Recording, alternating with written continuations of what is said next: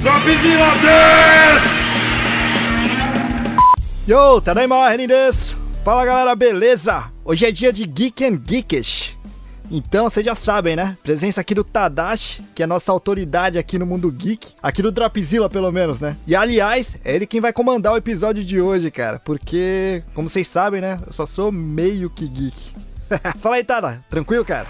Tranquilo, mano, tranquilo. Eu não sou autoridade, não. Eu até chamei um convidado especial aqui pra esse podcast pra dar um pouco mais de. também encorpada no podcast de hoje. Eu sou só um, um cara que gosta muito de, de sci-fi, de ciência, de tecnologia. Então, é, é isso aí. Continua aí na ponte para apresentar o nosso convidado especial de hoje.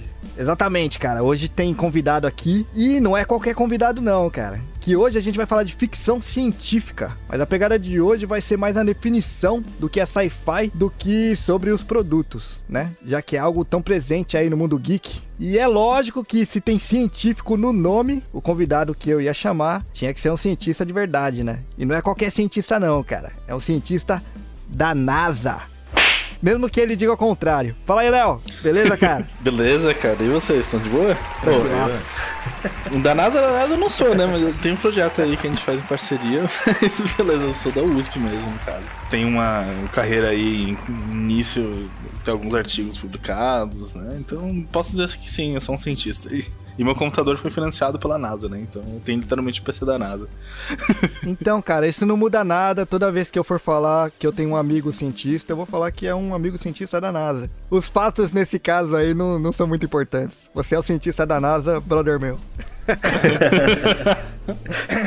e bora pro EP então. Bora, bora.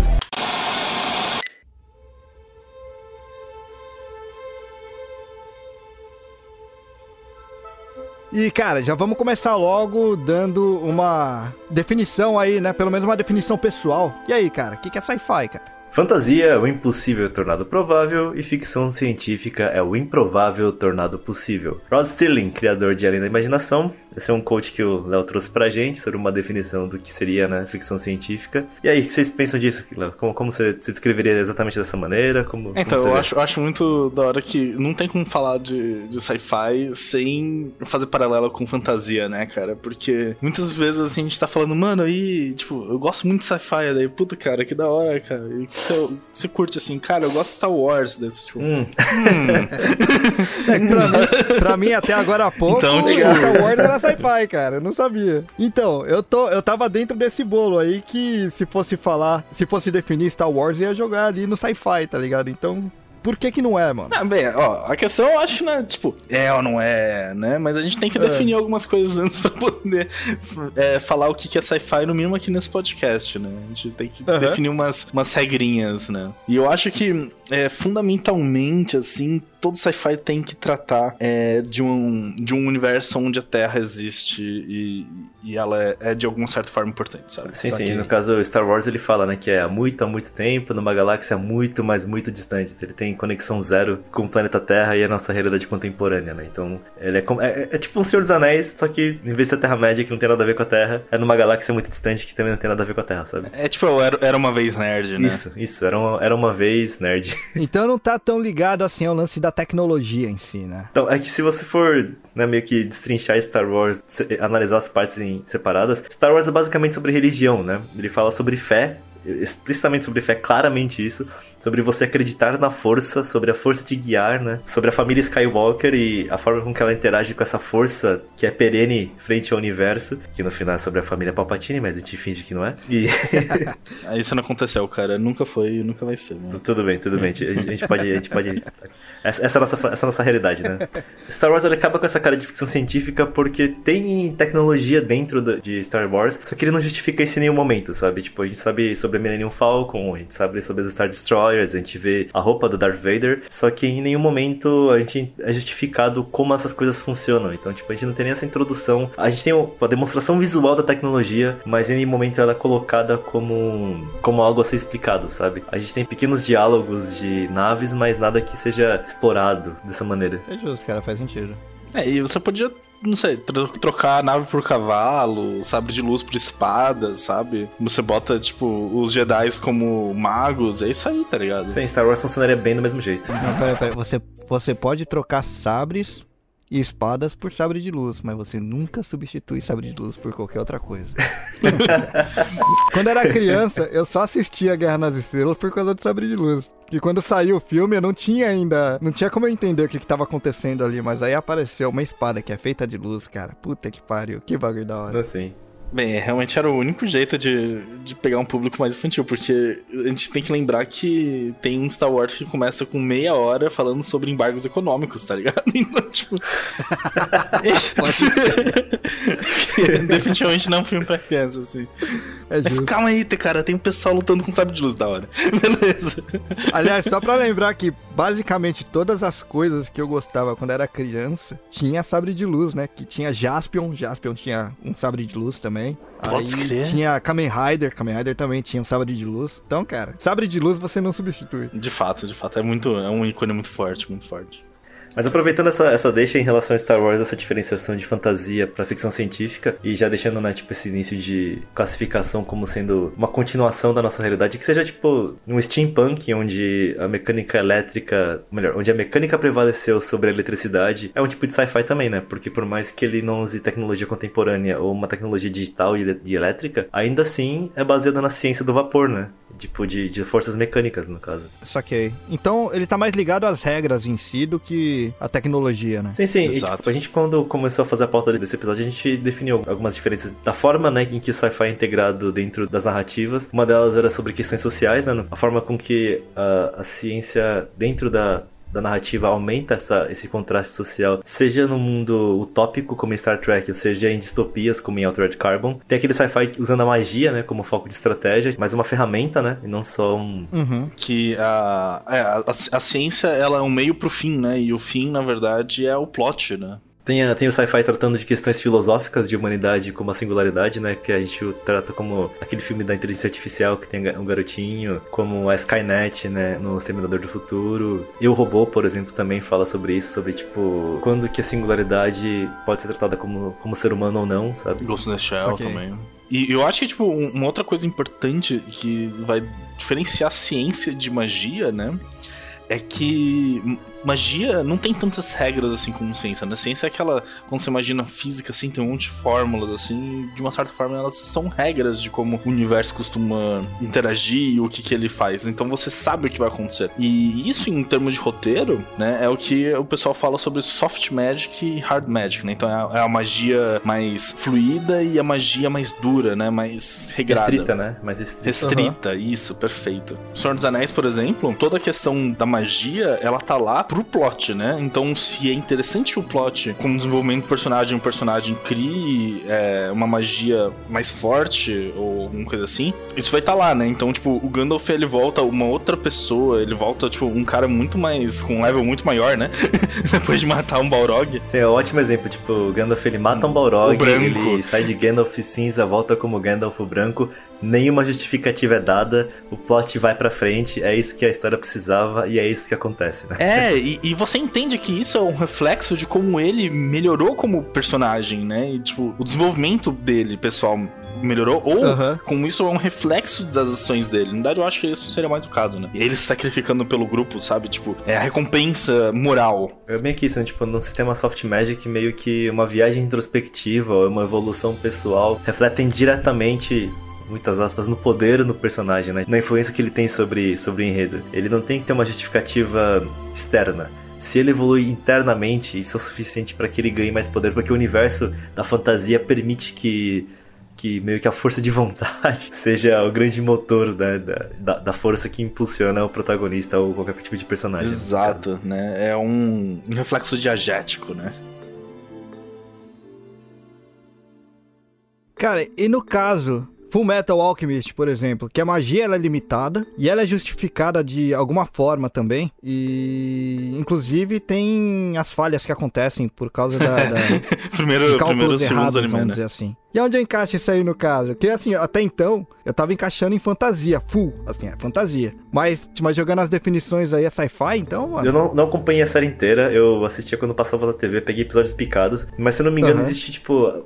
Dá, dá pra se dizer. Dá, porque é, é um sci-fi porque alquimia, de certa uhum. maneira, é a química, sabe? Tipo, dentro do Justo. próprio contexto do, da, do enredo, da narrativa de Fullmetal Alchemist, você tem regras extremamente bem claras em relação às limitações que o alquimista pode ter, a energia que a transmutação gasta, a forma com que ele consegue manipular os elementos e mesmo no final, tipo, ele tem um... Existem realidades paralelas, né? Se não me engano, a energia dos alquimistas que faz a transmutação na realidade onde o protagonista vive vem de sacrifícios e energias que vêm de outro lugar, sabe? Então, por mais que inicialmente o Metal Alchemist pareça ser baseado em magia, ele é extremamente bem fundamentado. Fullmetal Alchemist é hard magic, não é soft magic, sabe? Tipo, Saquei. o Edward não consegue fazer o que ele quer quando ele quer, simplesmente porque ele ficou ele teve uma, uma. Bastiu uma revelação divina, uma luz na cabeça dele, ele ficou mais inteligente, agora ele consegue fazer tudo. Não, tipo, ele.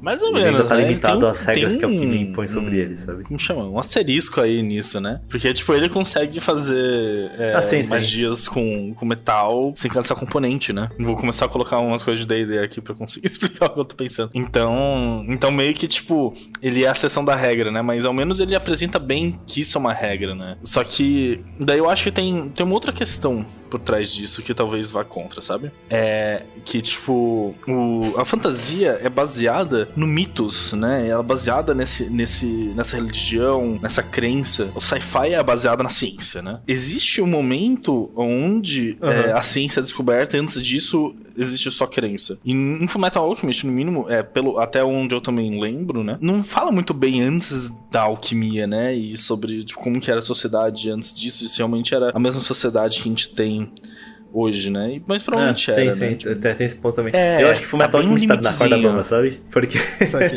ele tá bem no limite porque ele é fantasioso pra caramba mesmo, agora que ela falou ele tem razão. Mas ao mesmo tempo ele, ele continua usando elemento químico, sabe? Ele justifica aquele, aquele múnculo com pele de carbonos. Ele faz inúmeras referências à, à, à alquimia, química e à ciência, sabe? Tipo a forma com que o...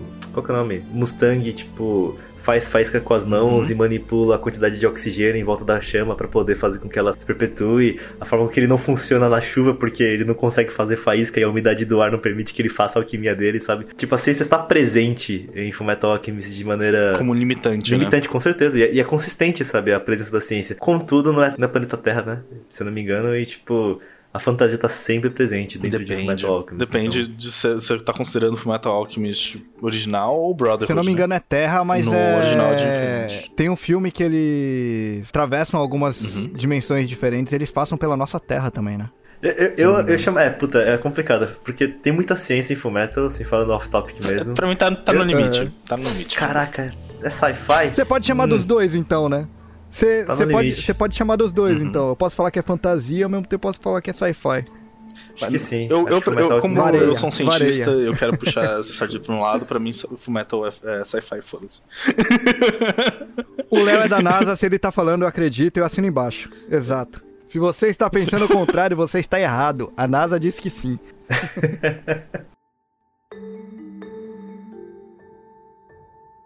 Continuando, Reni, filme que você adora muito. De Volta para o Futuro. De Vamos Volta lá, galera. para o Futuro, meu Deus! O que vocês pensam? Cara, em questão de. E olha, eu vou estar tá falando isso daí na frente de um cientista. Isso é até vergonha, né? Mas beleza.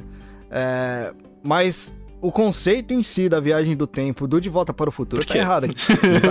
porque viagem pro passado, talvez sim, mas porque não existe. é. E fora que é só tempo, né? Espaço-tempo você não consegue ah, separar. Ele tem que se mover pelos dois, ele tem que se mover pelo espaço e pelo tempo, sim. Mesmo assim, eu posso considerar isso como um sci-fi, certo? Sim, com assim. certeza, com certeza. Ele é um sci-fi sci-fi clássico de viagem no tempo, né? É, mas, realmente, é daí que vem a questão, né? Quando você disfarça a magia de, de ciência, né? E, sabe, tipo, é meio que dane-se assim, você vai falar, tipo, ah, é física quântica, foda-se, sabe? É na, na, época não, física quântica não era tão, tão interessante, então eles falavam muito em relatividade. Né? Saquei. Tipo, o importante é o limitador, é tipo isso, né? Exato. Então, daí a gente volta nessa questão que é o outro lado, né? Não é o soft magic, é o hard magic. Um exemplo que, que eu tinha comentado antes, né, quando a gente tava ainda fazendo a pauta. O Dr. Brown, ele tá como se fosse o Gandalf de Senhor dos Anéis, sabe? Ele seria um mago branco, quase que literalmente falando que, né, jalecozinho branco, cabelo, enfim. Tem sua semelhança, tem sua semelhança. O que, na minha opinião, faz com que a ficção científica faça alguma coisa de diferente, que, que mude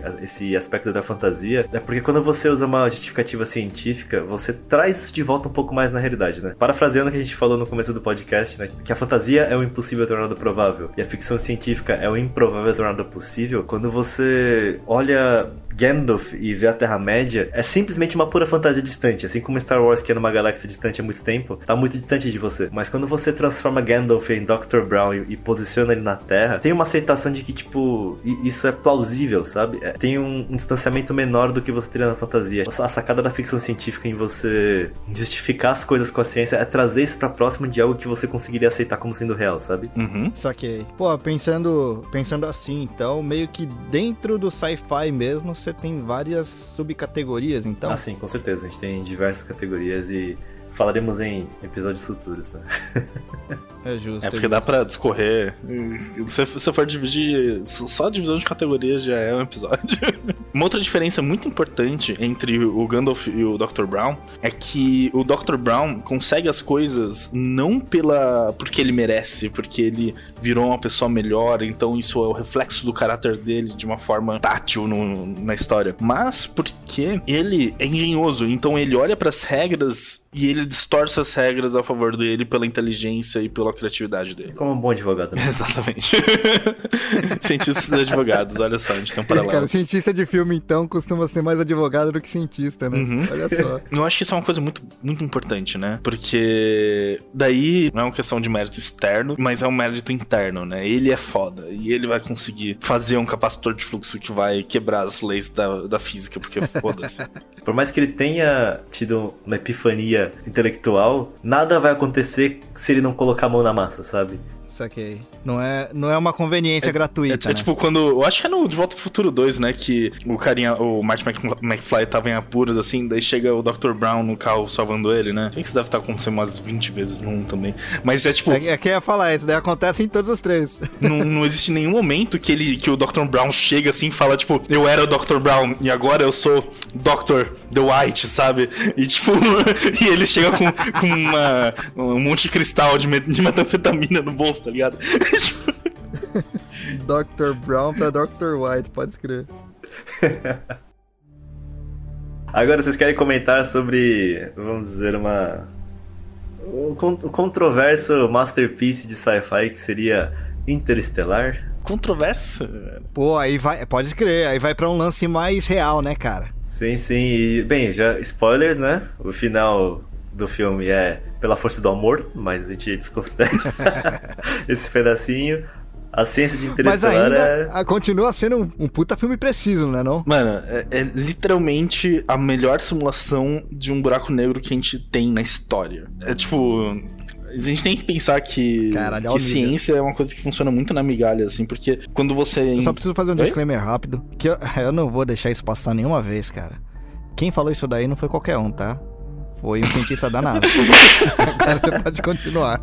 Se eu, falar, você falar 20 vezes assim, eu vou começar a acreditar, né? Por osmose, não. Mas... Um dia, um dia, quem sabe. Quando você bota dinheiro na ciência, demora muito tempo pro dinheiro retornar, ou ele vai retornar de, tipo, pra sociedade como um todo, e não necessariamente para você. Então, daí, tipo, é, com cinema é diferente, né? Porque se você botar um, dois milhões aí de dólares numa cena, você vai ter o, um, depois de alguns anos, né? Quando você lançar o filme, o retorno assim de 10 milhões. Então, e o retorno vem todo para você, né? Então vale a pena para os investidores investir nisso.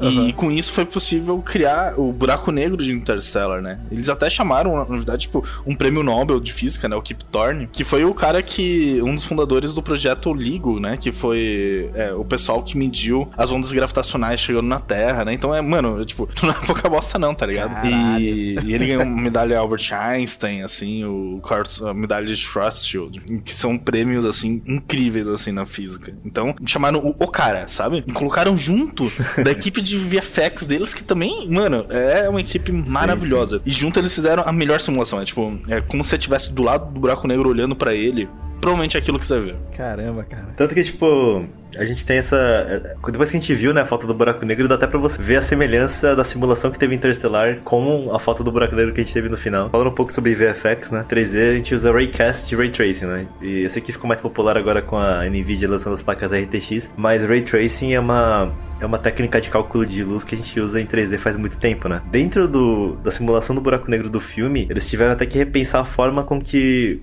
com que o Ray Tracing funciona, porque o Ray Tracing é reto, né? Tipo, tem um ponto de câmera, você manda os raios de luz, ele reflete na, nos objetos, enfim, não, não, vou, não vou entrar em detalhes disso. Mas basicamente o que eu quero dizer é que o Ray Tracing são raios retos que partem da câmera. Só que o buraco negro, ele não faz isso, né? Ele distorce a gravidade de uma maneira tão forte que ele distorce o caminho da luz. A luz é entortada pelo buraco negro. Então até mesmo isso teve que ser levado em consideração na hora de você tirar o render da simulação do buraco negro para que você tivesse essa representação visual no final da tela, sabe?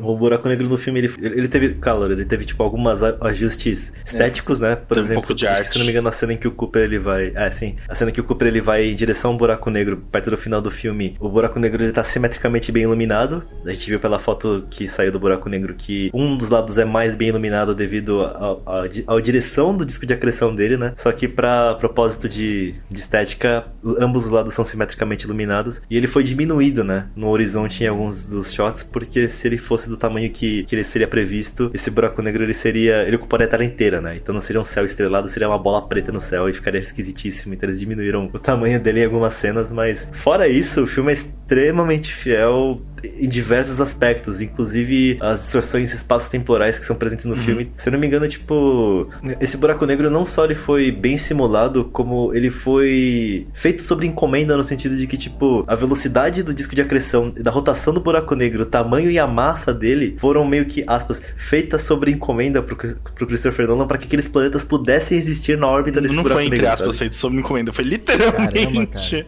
foi feito sob encomenda. Caramba, cara. Pra que os planetas ao redor de, da- do Gargantua, né, que é o nome do buraco negro, tivessem as condições que ele queria pro filme acontecer, sabe? Tirando o final, que é no Cara, poder do amor, É, né? Mas, mas a arte tá aí pra isso, né? Cara, Cara? eu vou ter que reassistir esse filme aí, eu vou reassistir com outros olhos agora. Pô, é, e tudo bem, de novo, tem o final do poder do amor, mas todas as partes de ciência desse filme são, são muito, muito, muito bem Assim, feitas. tipo, nos E- planetas tem, tem um detalhe aqui ou ali, assim, que, tipo, realmente são pelo plot. Sim, né? sim, tipo aquela onda gigante, né? Que é, é debatable. É, é a onda debatível, gigante, assim. você não consegue ter, não consegue ter uma onda dessa, desse jeito. né? Teve umas discussões em relação a orbital lock, sabe? Quando você tem uma, uma face travada em direção Uhum. ao, Que nem a Lua é, em relação à Terra. Ah, Acho que Mercúrio também é com Sol, se eu não me engano. Tem algumas pequenas variações, sim, em relação a esses detalhes de, de, de órbita, de tipo tempos de dia, essa onda gigante que aparece no filme. De sci-fi, assim, o que mais chega próximo de, de respeitar todas as leis físicas e mesmo assim extrapolar, né? Porque, tipo, quando ele passa por um buraco de minhoca perto de Saturno,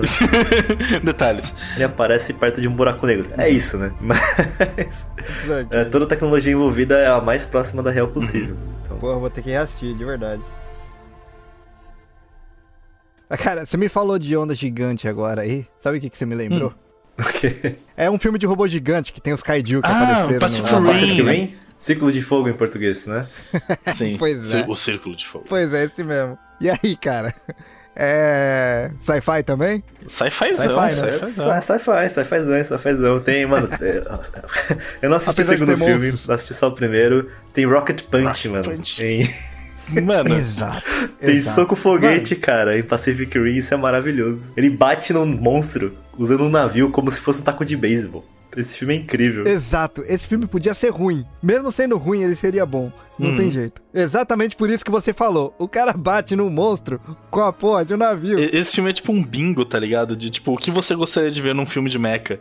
Sim, sim. Ele checa todo- todo- todas as caixinhas, ele, ele bate todas. Tem uma nerdologia sobre monstros gigantes e criaturas muito maiores do que baleias não dariam muito certo, porque neurônios têm um tempo de resposta considerável no Uhum. meio. Se você morde, por exemplo, a cauda de uma baleia, demora mais ou menos meio segundo, um segundo, pra que ela sinta a dor da mordida, sabe? É muito longe. Porque né? o corpo dela é tão grande que, que a sinapse do rabo até a cabeça tá tão longe que tem um delay muito grande pra, pra chegar. Então, se por acaso existisse um bicho tão grande quanto Isso era muito lento. os bichos de. É, o Godzilla ou os bichos de Pacific Rim, eles são extremamente improváveis ou ridiculamente lentos e desengonçados, porque eles. E tipo, daí você imagina também a quantidade de oxigênio que ele precisa e de comida pra, só pra bombear o sangue, tá ligado? Ele seria tipo um ventilador, assim, uma turbina para conseguir sobreviver. Faria mais mal a camada é, de ozônio do que as vacas. É, mas também que, tipo, até, até aí nessa você pode, tipo, falar que eles são vários organismos pequenos, um colado no outro. Na verdade, ele é tipo um grande megazord, assim, né? Que é nem água viva. Tem, tem, um bicho, tem um bicho desse em casa, tem um bicho desse em casa, imagina para limpar.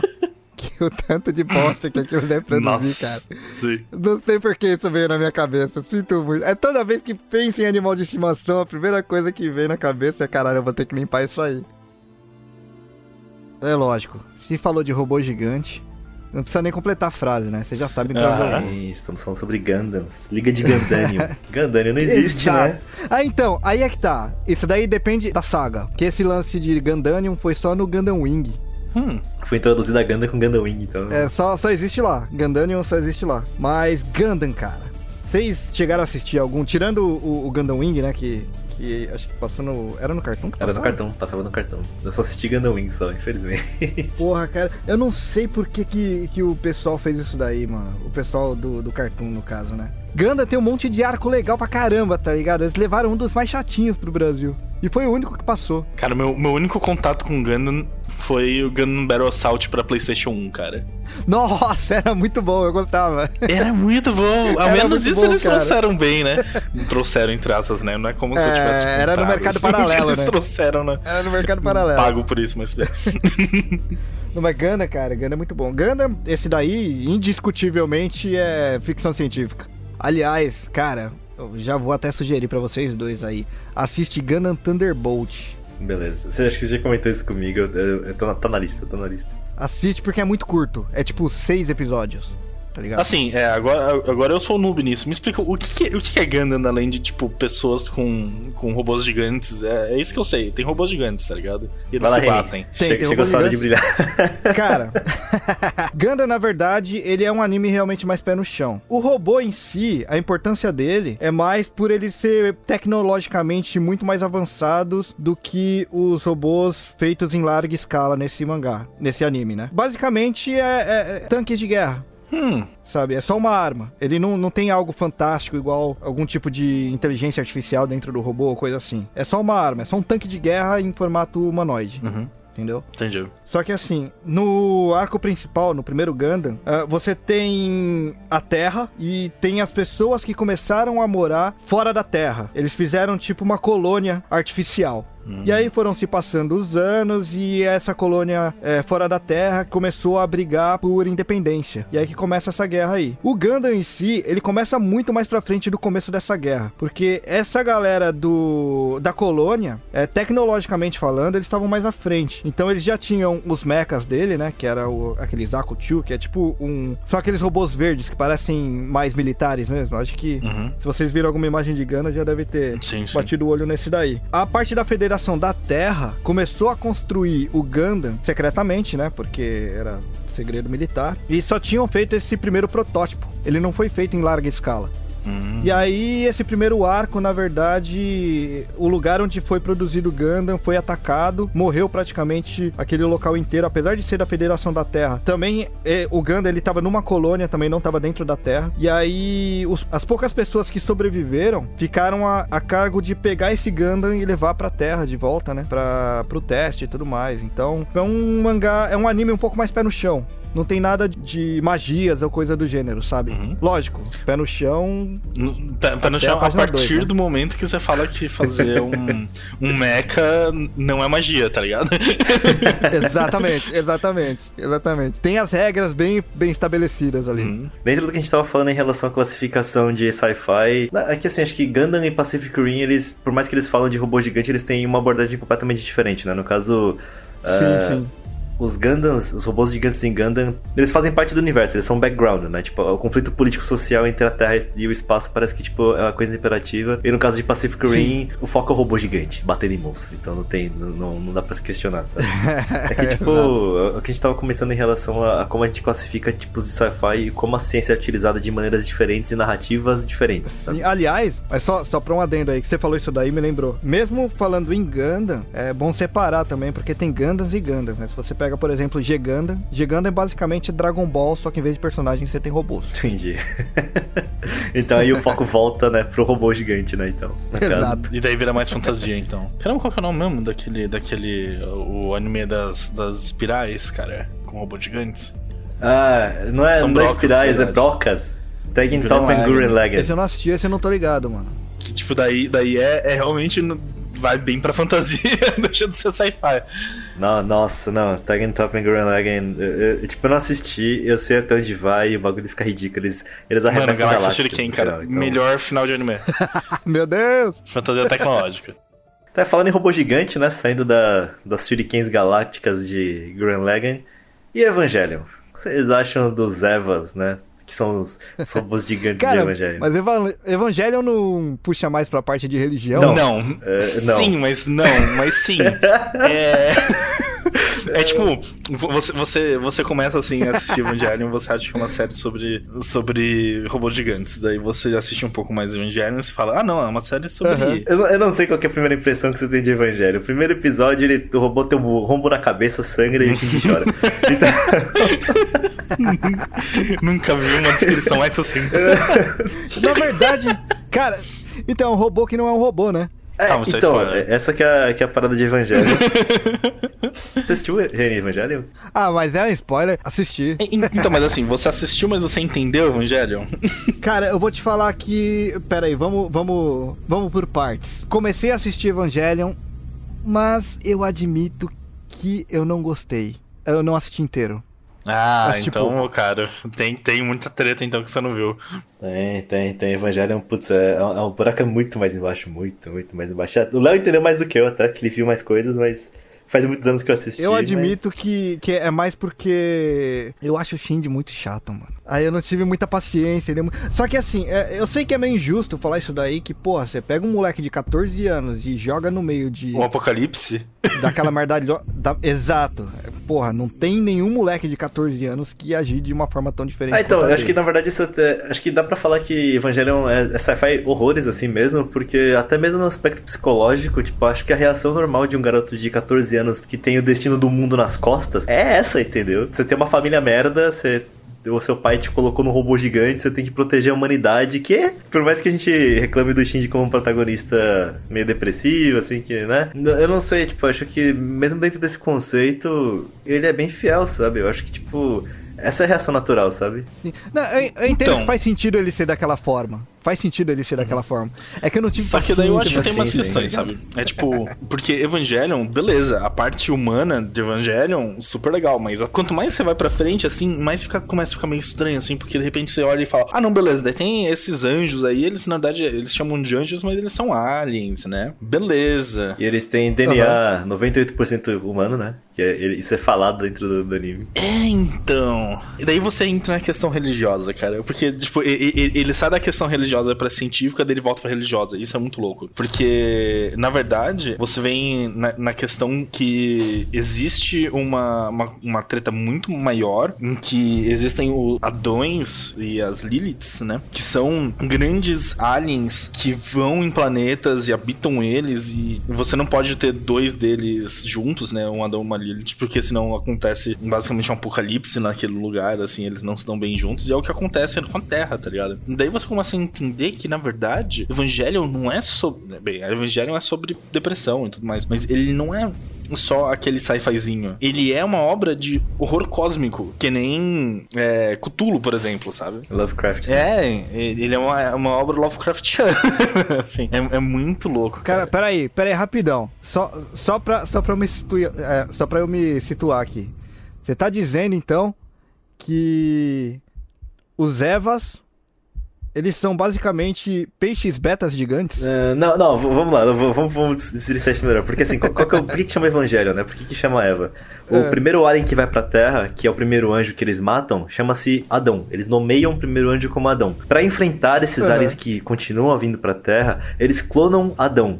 E o clone de Adão Eva, entendeu? Daí que, tipo, surge certo. esse paradoxo de religioso na nomenclatura dos robôs, entendeu? Não, essa, essa parte beleza, mas o que eu quis dizer é que eles não se dão bem quando Ah, não, não, não são os robôs, outro, são, são os aliens que vieram antes.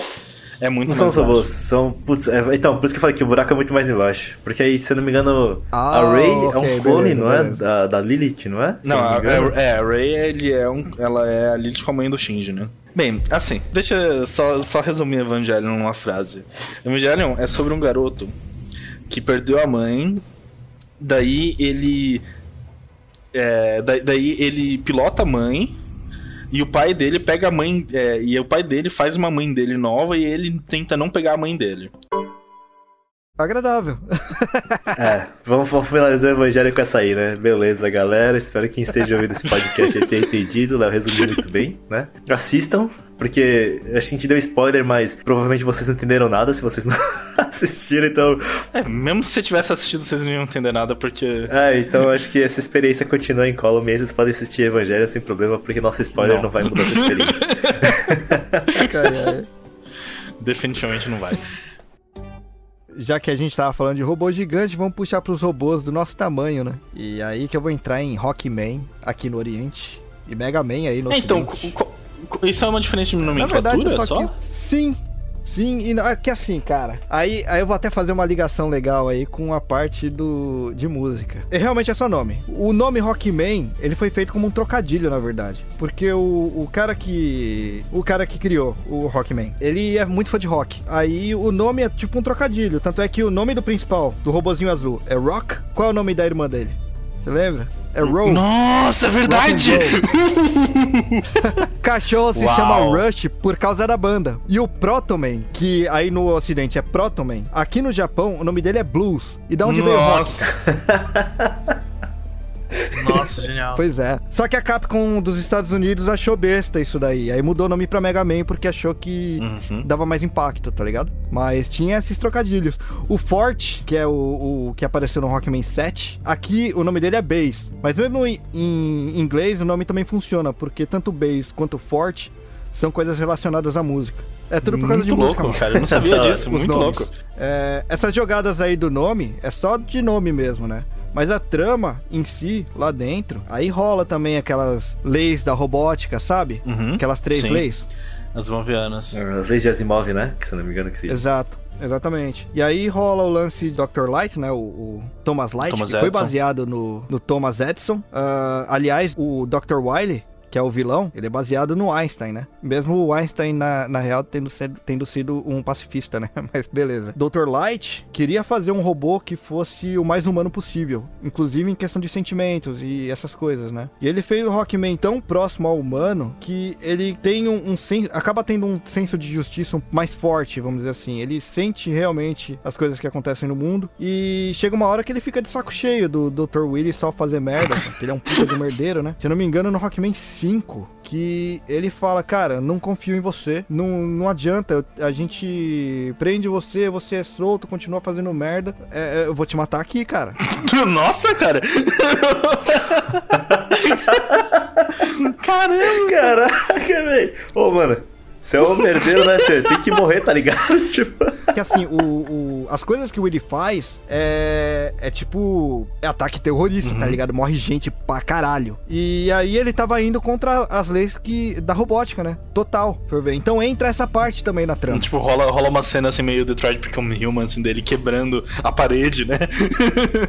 sim, sim. E acontecendo críticas por causa disso. E aí rola o lance que os governos do mundo decidiram que robôs, a partir daquele momento, deveriam ter um prazo de validade. Só que assim, os robôs da série Rockman, eles têm consciência. Então aí no Rockman, se eu não me engano, no 9, tem a revolta deles, dos robôs. Que, cara, vocês estão colocando prazo de validade na gente, a gente não quer morrer. Eles vão pro lado do Willy, do Dr. Wilder, né? Então tem uma trama aí voltada. Singularidade, né? A singularidade. A lei de robótica. A É. gente, a gente retorna Exatamente. isso, né? A singularidade e as filosofias entre a humanidade e a forma que a gente trata. Até inteligência artificial no sentido literal da palavra, sabe? Tipo, inteligências Exato. artificiais criadas, mas que tem tanta consciência quanto a gente e o preconceito que isso acaba Aham. gerando, né? Isso é um. Exato. Sim, sim, isso, isso a gente vai tratar num episódio separado porque isso dá um tema sozinho, assim. A gente tá falando hoje de sci-fi de uma maneira genérica, né? Definindo alguns, alguns É pilares justo. do que a gente pensa que é sci-fi, de como a gente acredita que ele funcione. Mas com certeza isso dá. A gente, vai- a gente vai voltar nesse, nesse tópico, com certeza. Justo. Mas só uma coisa, só um adendo aqui que eu tenho que fazer. É um puta enredo legal. E, mano, tá num jogo de plataforma, né? Pois é, né? Como é que pode, né, cara? Esse tema é muito explorado no Detroit Become Human, que é um jogo bem mais atual, assim, e tem, tipo, a mesma premissa, né, sobre a singularidade, bem, bem, bem tratada, junto com outros temas, assim, tipo, desigualdade social, racismo, que eu acho, na verdade, Detroit Become Human é uma ótima obra sobre racismo. Qual é o gênero desse jogo, mano? Que esse daí eu não conhecia, não. Ele é, ele é, tipo, uma visual novel, basicamente. Saquei, é, tipo, é saquei, um filme interativo, você escolhe, as, você faz escolhas e você controla os personagens mesmo, mas basicamente um filme com, não sei, uns 20 finais diferentes. É muito bom. Pô, legal, legal. Fica a dica, cara. É Já fica a dica aí. obra de arte. Não, Detroit Become Human é, uma obra de arte. Como Nem todo terminei de jogo, jogar né? Ainda, Todo mas é uma jogo obra de arte. Ou será que não, né?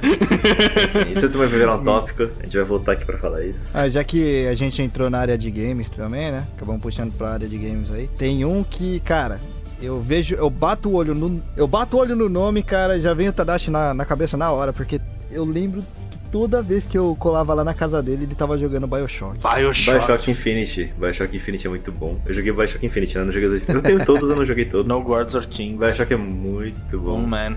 É, essa, essa, é, isso é uma frase que tem no começo, né? Você, você tá em, se não me engano, você vai pra Commonwealth, né? Que é o nome da base lá do que voa. E no meio da intro tem essa frase, né? Tipo.